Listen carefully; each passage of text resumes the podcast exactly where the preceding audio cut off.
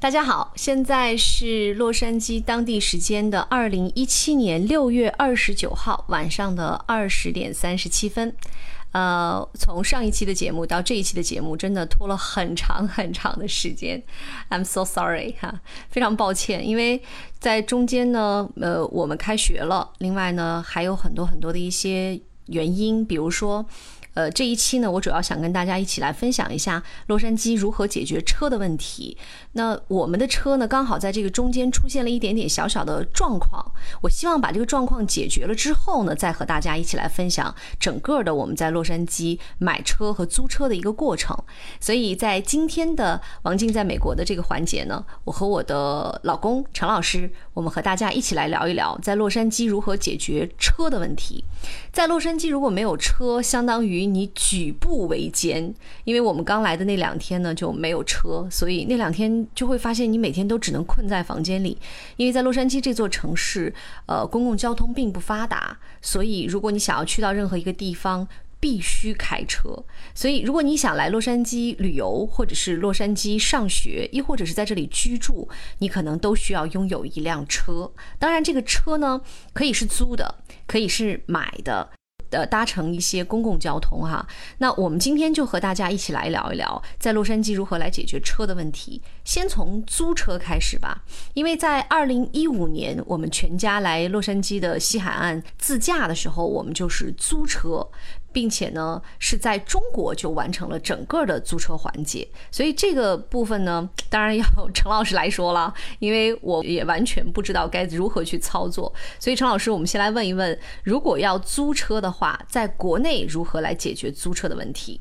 其实现在出国旅游自驾这个租车非常方便。我们一五年的时候是在中国的携程网上就直接连接到了美国的租车公司，就完成了所有的租车手续。包括你预先支付你的租车费用，因为他们的网站非常方便，你不管什么车型，你要从哪一天开始，哪一天截止，包括你在哪个机场取车，在哪个机场还车，他们都是很清楚的会给你标注出来。然后所有的费用呢，也是按人民币来结算。然后我们一五年的时候是在网上完成了所有的支付手续之后，我们到洛杉矶机场。下飞机之后就坐租车公司的摆渡车，对，它会有专门的摆渡车。在洛杉矶机场的一个航站楼门口有一个专门停放每不同租车公司的摆渡车，你只需要拿你的行李告诉这个司机说我要去取车，他就会从你把你从机场候机候机楼摆渡到租车公司，因为租车公司就在机场附近，可能坐那个摆渡车大概也就十五分钟就可以到，所以很方便。然后我们只是在取车的时候，在现场支付了一个保险费用，另外没有任何手续费，就是等于在国内完成了所有的支付。嗯，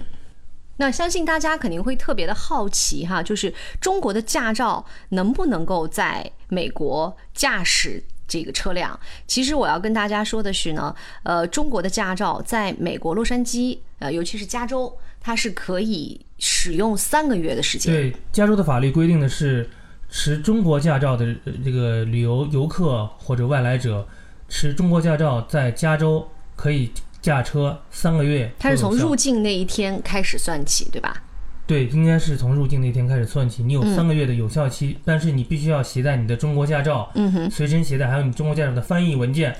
这个翻译文件其实没有像大家想象的那么复杂。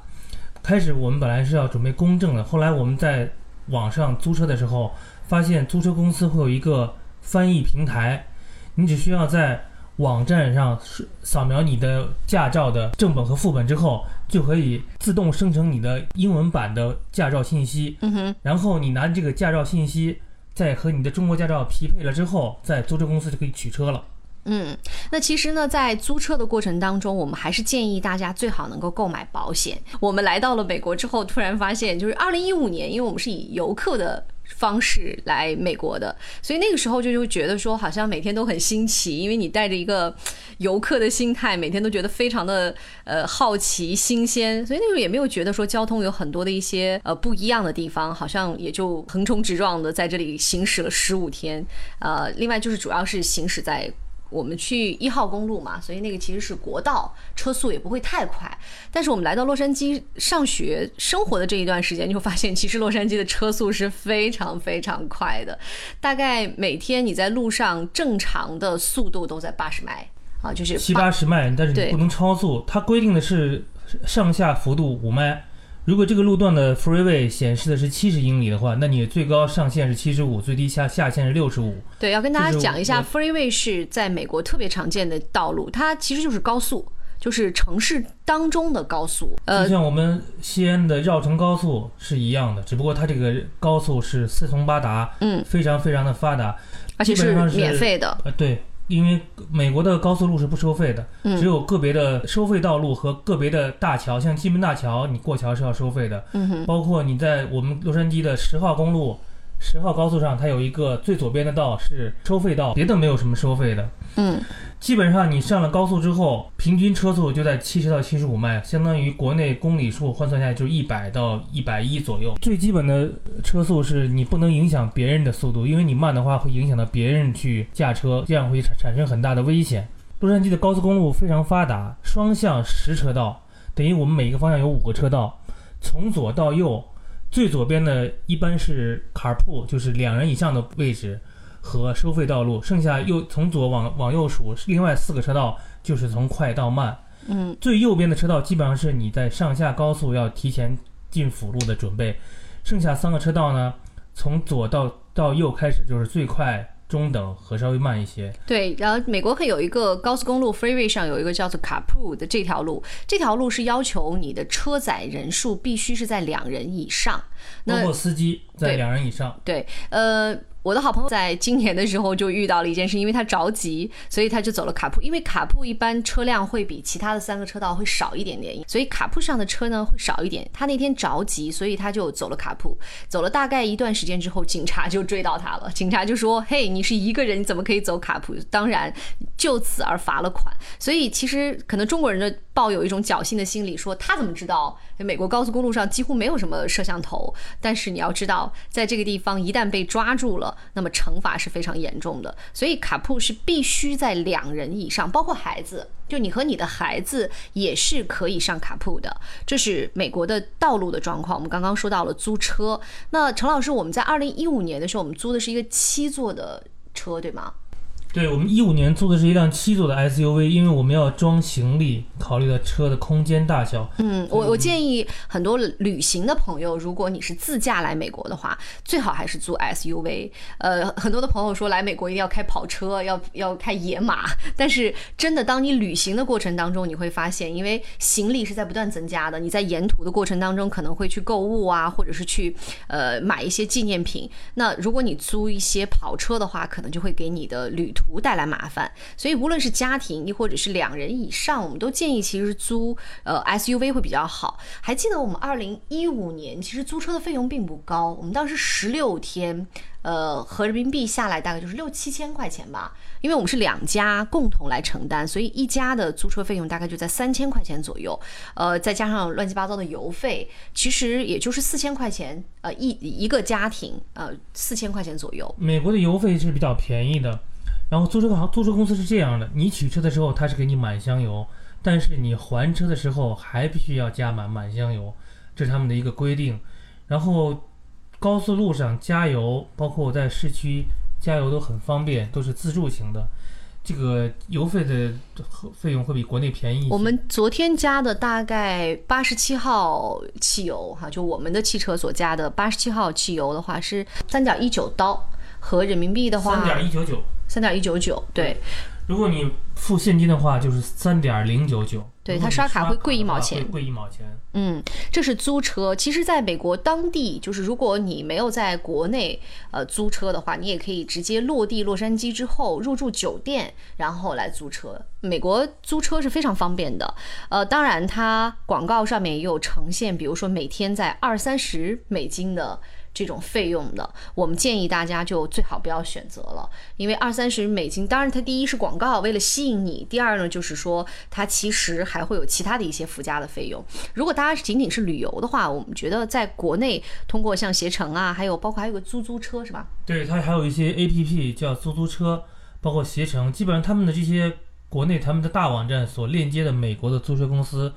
像赫尔兹啊，那些都是比较正规的租车公司，他们的嗯，网点很多，需要准备什么吗？大家在国内只需要准备你的驾照和你的护照，还有你的签、你的 Visa，嗯哼。基本上这样的话就可以来把这个车开走了。嗯，另外呢，在洛杉矶我们说过了租车，那还有就是公共交通，呃，这个我们俩真的没有发言权，因为一五年来和一七年在洛杉矶，我们都没有乘坐过公共交通。洛杉矶在美国应该算是公共交通还算不错的一个城市，因为纽约和洛杉矶还算是有公共交通。因为纽约和洛杉矶都属于比较大的城市，嗯但是在洛杉矶县，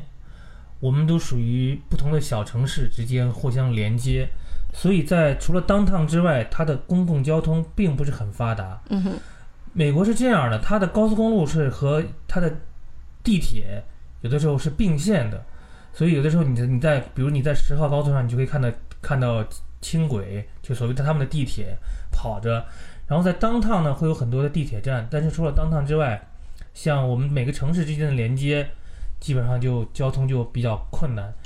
所有的巴巴士是一般基本上是三十分钟才有一辆，如果你错过了就没有了。对，然后呃，地铁呢，它也只有一条线，就是比如说从 downtown 到 Pasadena，或者是 downtown 到别的区域，它是这种单向呃比较就是单一的一条线，不像我们中国的这个地铁，它是交错的，可能换乘啊，这样非常方便。所以我们来到洛杉矶之后，没有坐过公共交通。当然，还有一个非常重要的原因就是呃。看到很多的报道，就是公共交通的安全是不太好的，所以我们出于安全的考虑，我们可能不会选择去乘坐公共交通。当然，这个因人而异吧，哈。如果也有很多的朋友朋友愿意去感受的话，白天是 OK 的。那建议，呃，傍晚、黄昏、晚上之后就不要乘坐公共交通，尤其不要乘坐公共交通去当趟。这个其实是。比较重要的那公共交通，我们就说到这儿吧，因为实在我们两个人没有什么经验。接下来要说我们这个这一期节目非常重要的，如何在洛杉矶来买车。呃，在洛杉矶买车呢，其实分为两种，一种是新车，一种是二手车。因为美国的这个车的市场非常的庞大、健全和繁华，所以买二手车在这里是一个。特别普遍的现象哈，中国人的心态就是买车我一定要买个新的，但是在美国，他很多人都是买二手车，而且呃买新车对于他们而言呢，其实也是个非常非常重大的决定。基本上我我听我的朋友讲，美国人在这边如果买新车的话，都是因为他们有分期付款，他们基本上是把车只要按揭完了之后，就会把这车卖掉，再重新去买一辆新的车，对他这个呃，再来做按揭。对所以它的车的更新换代、迭代非常的快。也许你在二手车行你会看到一万 mile 的或者五千 mile 的车，就是一年或者半年的车，他们就会在做二手车交易。所以车在这边的买卖和交易还是很方便的。嗯，在美国呢，就是很少有人会付现金全款买车，所以我们当时拿着支票去买车的时候，这个工作人员都惊呆了，说：“哦，你们用用现金用 cash。”基本上，他们这里的人都会选择用贷款的方式。那么，贷款呢，通常情况下，呃，他们因为美国人是有这个所谓的 credit，就是他们的信用额度。那么，你信用额度越高，你的贷款的利率就会越低。所以，这个对于美国当地或者是移民有绿卡的人来说是非常重要的。呃，还有一种呢，就是 list。呃，所谓的 list 呢，就是你可以在车行买一辆新车，然后这个新车呢，你每个月大概只需要支付一两百美金，之后呢，开到比如说一年或者两年 list 的这个时间，就跟我们这个呃按揭一样，你可以把车还回去，就是车行还会收。对，你还你也可以直接把这个车开走，这个车就是你的了。当然，你也可以直接还回去，那车行也会收。那收了收了这个车之后呢，这个车就成为了二手车。在美国，二手车是一个非常庞大的这个市场。二手车呢，我们选择的二手车的购买呢是 CarMax，就是美国的一个连锁二手车行，它在每个区域都有。比较大的一个连锁二手车交易中心。CarMax 呃二手车交易中心在洛杉矶地区我已经见了好多家，他们一般都在高速路旁边，他们的呃停车场非常大。我们第一次去的时候，进去选车的时候，那个停车场至少成百上千辆车，从两门、四门、两座、五四座、五座、七座，就是各种价位，各种你能想到的品牌在，这里都有。各种年限、各种价位、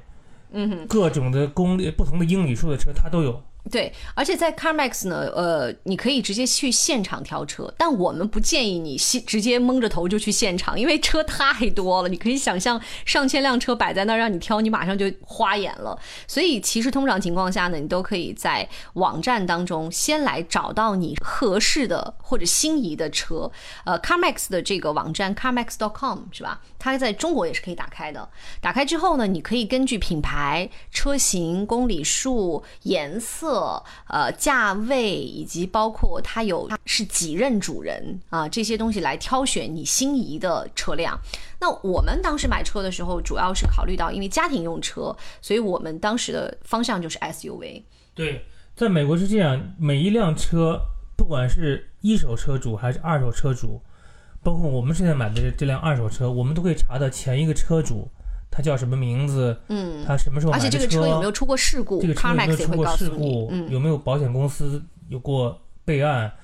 他们所有东西是在网上可以查到的，非常嗯透明。这也是为什么美国的二手车比较发达的一个原因。嗯，我们买了这辆车之后呢，就是他会告诉我前任车主，呃，开了多久，对，呃，他在什么他告诉我。地方，哪个城市。没有，他还会告诉我们说，那个车当时出了一点点小小的状况，呃，保险曾经出险过一次，但是呢，不是撞在了引擎，而是撞在了右边的侧边的门上。属于那种刮痕、刮蹭刮蹭痕迹，它就会标的很清楚。所以呢，二手车买的时候，每个人对这个车都是很了解的。嗯哼，然后呢，他们也会给你出具很详细的车辆检测报告。嗯，呃，另外呢，就是在美国买二手车，你也可以去选择呃一些小的二手车公司，这个在在洛杉矶非常多的，呃也有很多华人的这个对，有很多华人的车行，嗯但是我觉得唯一的问题就是，可能你的选择就没有。也许你去的时候想买一辆美国车，或者你就是想买一辆日本车，但是你可能挑的余地，或者可能会买一辆就毕。竟他们的体量没有那么大。对对对，他们体量和你的备选的方案没有那么多。嗯，这个是其实他们也也许车也很好，但是可能你想买的车型去了那地方，你可能就也许选不到。但是在 CarMax 呢，基本上你所选的灯车型，他们基本上都有。嗯，我建议大家先在网站上先把你需要的车型，还有你你你想要的车况、年限，就是价位，心价位理价位，嗯，你都在网网络选好之后，他们的销售一般等你你到 CarMax 之后，销售会先先带你去电脑，嗯。而不是先带你去看车，因为车太多了，销售也不可能去带你每辆车都看到。对，那其实呢，还有一个在美国买二手车的途径，就是个人对个人。这个你其实可以在呃，比如说像洛杉矶华人网啊，或者说在美国当地的一些网站上面，它就有这个二手车的呃个人的这个发布。然后比如说，你也可以在你自己的朋友圈来发布哈，我要卖我的车。然后个人对个人，我们当时没有选择个人对个人。第一是我们对当地的情况并不了解，第二呢就是个人对个人的话也会存在很多的一些风险。呃，也就是说，嗯不是任何地方的人都是非常诚实的，他也可能会隐瞒很多的一些事情主要还。是对车不太懂，嗯，然后呢，你也不你不清楚这个车它有什么有没有有没有什么小毛病啊，或者有没有什么小的小的事故呀、所以你选择 CarMax 之后，等于它是有一个保障体系。然后你在 CarMax 选买车的时候，他们也会给你推他们的保险，就像我们中国的电器保险是一样的。就是这个车你买了之后，你再额外要花一部分钱买个保险的话，这个当然是属于你自愿的。然后你的车出什么状况，我们 CarMax 就会给你来保修，这就属于完全自愿了。对。那关于在 CarMax 买车的一些，比如说需要哪些材料啊，比如说需要哪些这个流程啊，还需要做什么呀？呃，我们会在下一期的节目当中跟大家来呈现，因为呃，我们的车前一段时间出了一点小小的状况，哎，这个要说一下哈，就一会儿，呃，所以呢，我们特意又又返回到了 CarMax。那在这个过程当中，我采访到了他们的一个 manager，就是一个经理，呃，他很完整也很详细的跟我们介绍了如何在 CarMax 来买车。那我下一期可以把他的。采访的内容跟大家一起来分享，这样的话，大家如果来到洛杉矶买二手车的话，应该就会非常的清晰明了的。那我们放到下一期来说，呃，再来说说我们的车当时出了一些小小的状况，就是我们的车辆在行驶过程中突然发生了一点小故障，就是它熄火了。以后来我们呃 CarMax 告诉我们是一个电器传感器，传感器脱落。当时熄火了之后，我就重新重新打着，就它的故障灯就亮了，我就开回到车库，我就给 CarMax 打电话，他们说没问题，我们把车给你拖走，你车还能开吗？然后我说还能开，然后我就给他讲，那我就给你开去。等我们把把车开到 CarMax 之后，他们就这是是个乌龙，售后服务就来接待我们了，但是没有想到第二天早上他们的拖拖车还是来我们家还是到。我们家来、嗯来拖了。可是那个时候我已经到 CarMax 了，所以就是个乌龙。但是他们美国人也很很友善，你既然开过去了，他也就也就没有说什么。当然这个费用也是免费的。嗯，然后 CarMax 会给你在这当中提供一辆代步车，满箱油给你，你还回来之后只要是满箱油，没有任何问题。对，他会检查一个初步的检查，就是车没有太大的问题，他就给你了。然后这个你等到你的车修好了，他会把这个车再还给你，呃，然后你把。这个替代的车再还给他，这个流程是非常简单的。所以，如果你的车出现了一些问题的话，你可以去到 CarMax。但是，呃，CarMax 也并不是说他们非常非常的善良。的五天之内，就是你从买车当日起五天之内，它是可以免费退换的。就比如你开了三天，你觉得这个车不爽，你可以拿回去换，这个是 OK 的。也可以退。呃，也可以退。然后呢，但是是在三十天之内它是保修的，也就是说你买了车之后的三十天以内，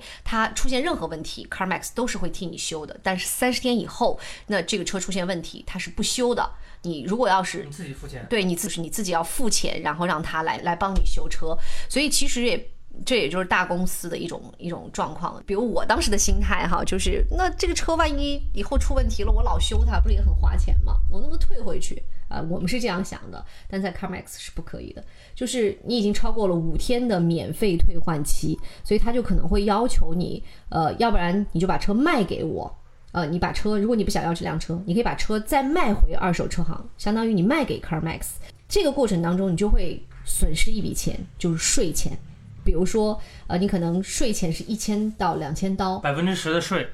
他就不能给你退了，因为税是根据你的交易来完成的。那么在这种情况下，其实挺划不来的。那在我们修车的过程当中呢，因为 CarMax 再三跟我们解释说，不是大的问题，不是引擎的问题，只是一个小小的传感器，而且他们已经更换为新的传感器。如果在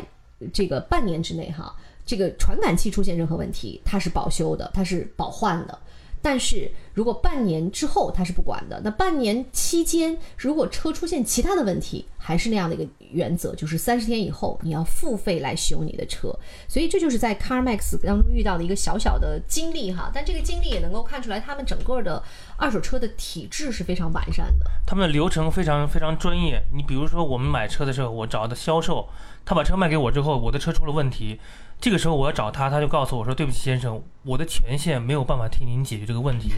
你必须去售后服务中心。”等于是他们的销售和他们的售后是两个不同的体系。就是你不能说我车有问题了，我去找售后说你卖给我车是有问题，那对不起，他们不能解决这个问题，因为他们是不同的互相支持的体系在这里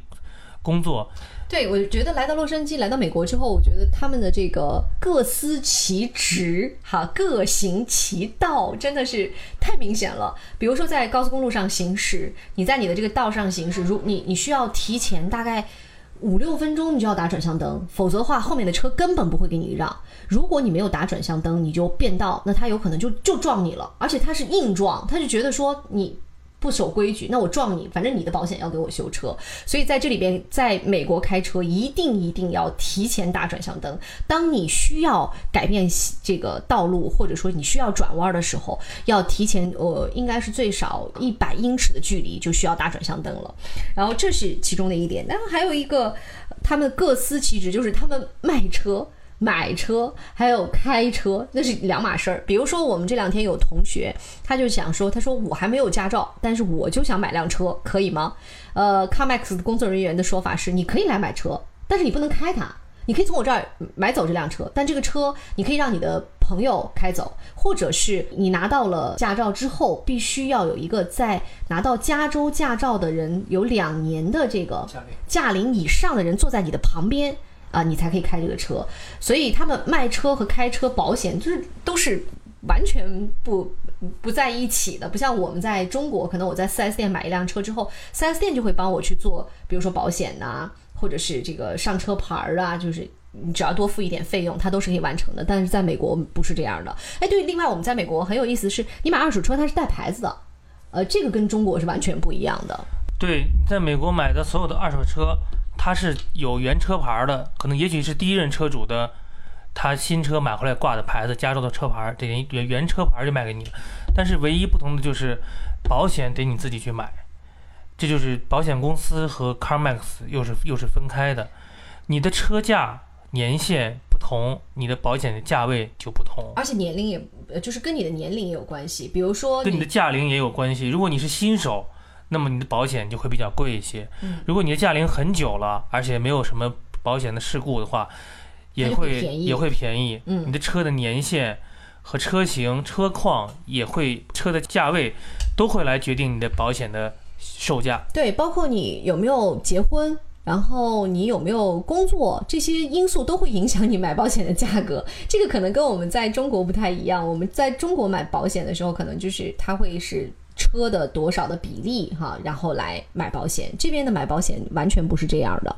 呃，我们目前呢还是依然在使用中国驾照，因为我们的驾照从入境开始有三个月的时间，但我们接下来呢就必须要去美国的车管所，他们的美国车管所呢叫做 DMV。这 DMV 呢很有意思，是你任何时候去它都在排队，而且工作人员的这个呃工作的效率是非常低的。大家还记得有一部电影哈，我一个朋呃嘉玲告诉我说，你知道那个那叫《疯狂动物城》对吧？《疯狂动物城》里面的这个树懒。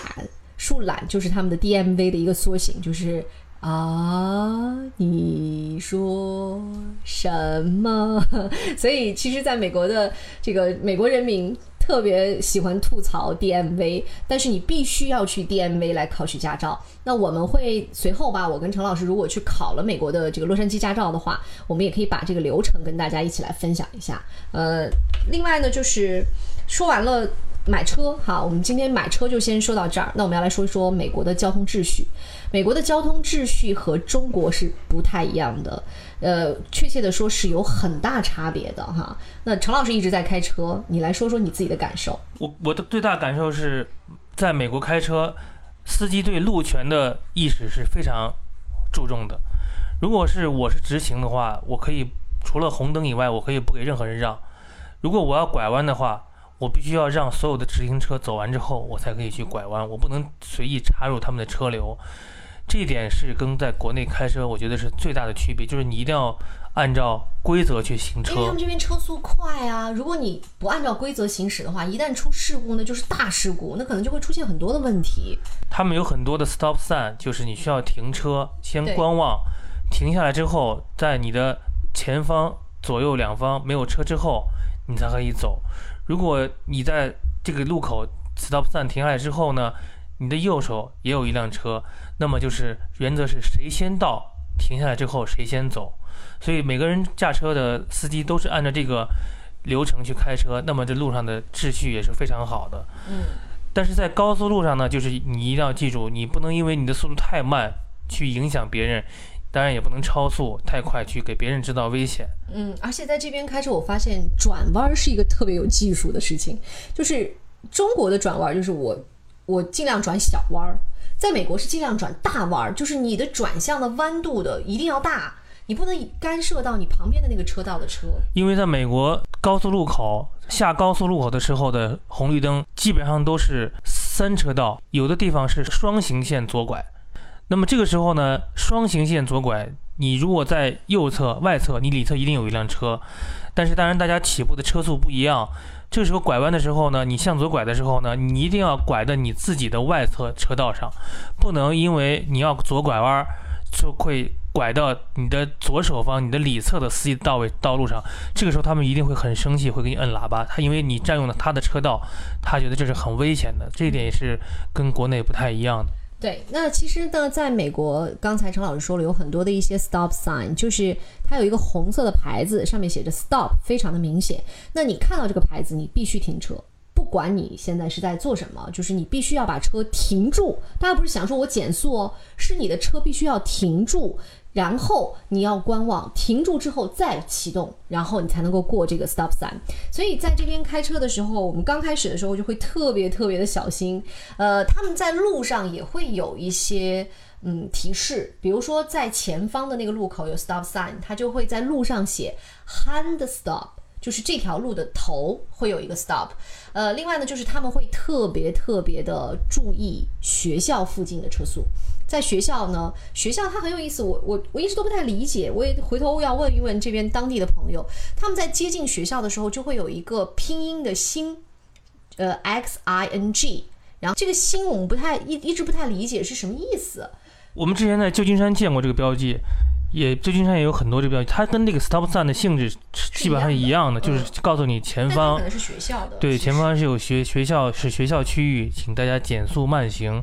基本上就是这个意思，当然它会给你有很大、很明显的标注，这样的话让驾驶人、驾驶者可以很清楚的看到前方的路况。嗯，另外就是在呃高速公路上也有一个特别有意思的现象，这个跟中国完全不一样，就是当我们从呃在中国上高速公路的时候，你的速度一定是慢的，然后慢慢汇入到高速里面。他们这儿不是，就是洛杉矶是你在上高速前，你的速度就已经跟高速是。它要求是这样，加州法律是这样规定的：当你会进入高速路口的时候，你要先观望你的左侧有没有车直行车辆。如果左侧有直行车辆的话，你一定要等左侧直行车辆走完之后，你才可以进高速。这个时候你进去高速之后，速度不能从慢到快，而是你进去之后，马上你的 速度就要跟大家平行的车辆速度保持一致。这样他们认为才是最安全的，而不是说你因为你起步很慢。后面的来的车很快，他们认为这样反而是一种危险的动作。而且他们这个高速公路的入口是有红绿灯的，而且红绿灯是一辆车一辆车的亮起。这个红绿灯我给大家解释一下，是这样的：高峰期，早上和下午下班的时候的高峰期，在有一些高速路的入口处，车流量比较大的时候，他们会有一个红绿灯，基本上是一个车一个灯，就是它为了限制你的车流的流量，所以呢。大家一就是每每一辆车基本上一个灯过一辆车，大家都按按部就班的走，这样的话大家都不会太堵。嗯，呃，在美国跟欧洲有一点是一样的，就是他们的交通是行人为大，就是走路的人是最厉害的，所以开车的人必须要远远的看到有行人过马路，你就要停下来。你不是停到跟前，也不是减速，而是远远的，你就要停下来，等到行人走过去之后，你才能够再启动车。对他们规定是这样的，因为我们最近也在也在做这个 DMV 的这个笔试的题。加州法律规定，当你驾驶员驾车时候，前方有行人在过马路，不管是他红灯还是绿灯，你都必须停车，等行人过完之后，你才可以重新启动车辆开走。嗯，所以在美国的交通秩序呢是非常的快，但是呢也还算是比较有规矩吧。但这边一旦出车祸，那么全部都是大车祸，就是非常非常危险的。所以如果大家要自驾来美国的话，我们建议还是在网上把美国的一些呃洛杉矶啊或者是旧金山呀他们的一些交通的。规则或者是一些习惯，还是要先期了解一下。你比如说，在旧金山，它停车，我们在旧金山旅行的时候就发现，旧金山停车很有意思，就是他们的车轱辘全部是歪的。因为我们就很好奇，后来呢，也是听当地的朋友讲说，因为旧金山全部都是坡道。所以，如果把车车轮正向向前的话，那么在这种情况下，车是很容易滑行的。那么在这种情况下，他们就会把轮子呃左打或者是右打，反正就是轮子不是直的。这样的话呢，他们的车的下滑的几率就会非常的小。当然，在美国，我们也发现一个很有意思的事情，他们没有人拉手刹，就是在他们这边开车的时候，觉得说拉手刹是一件很费事儿的事儿。那我们就会习惯性的说下车一定要拉手刹或者踩脚刹哈。这也是一个很不一样的。对，还有一点跟国内驾车不太一样的，就是我也来不太习惯，就是我的朋友告诉我说，你在过红绿灯的时候，如果是绿灯，你一定要加速过，千万黄灯的时候也要加速过，千万不要在过红绿灯的时候有任何的犹豫，因为我们国内开车，每次在过一个路口的时候，都会带一脚刹车。在国内抢黄灯是要扣分的，对吧？是要罚款的。然后我我每次。在这边开车，我朋友在旁边坐的时候就告诉我说：“你你过红绿灯的时候一定要快，千万不要影响别人。”所以我们现在就养成习惯，就基本上每次过红绿灯都是非常加速的，尽快驶离这个路口，不要挡别人的路。嗯，这点也是和国内开车我觉得比较不太一样。这因因为我来也是适应了很长时间这个过路口，因为之前也不是很适应，总想着是你要过红绿灯，你要小心一点，小心一点，要慢一点。其实在这边是完全不需要的。嗯，好啦，那现在呢已经是洛杉矶时间的二十一点十四分啦，我们要休息了。呃，今天的关于应该说在洛杉矶如何解决车的问题，我们就聊到这里吧。谢谢大家。呃。很多的一些朋友说每天都在看我有没有更新，结果呢每天都是失望而归，要跟大家说抱歉。那接下来我会做大概两到三期，第一期可能会做 CarMax 的买车流程，第二期我大概可能会做一下可儿小朋友的 Summer Camp，就是夏天的夏令营，我会邀请我的女儿和我一起来分享。她在 Summer Club 当中的一些感受啊、经历啊，因为她完全不会说英文，那么怎么去面对这样的一些情况？还有就是第三期我可能会跟大家聊一聊我们在这边上学的一些状况，因为我们开学了。目前呢，我们在 USC 的 Language School，我在亲身体验了一周的课程之后，我觉得非常的有趣，也非常的不错。那我们会，我接下来我有计划做三期这样的内容。好啦，那我们在洛杉矶跟各位说晚安。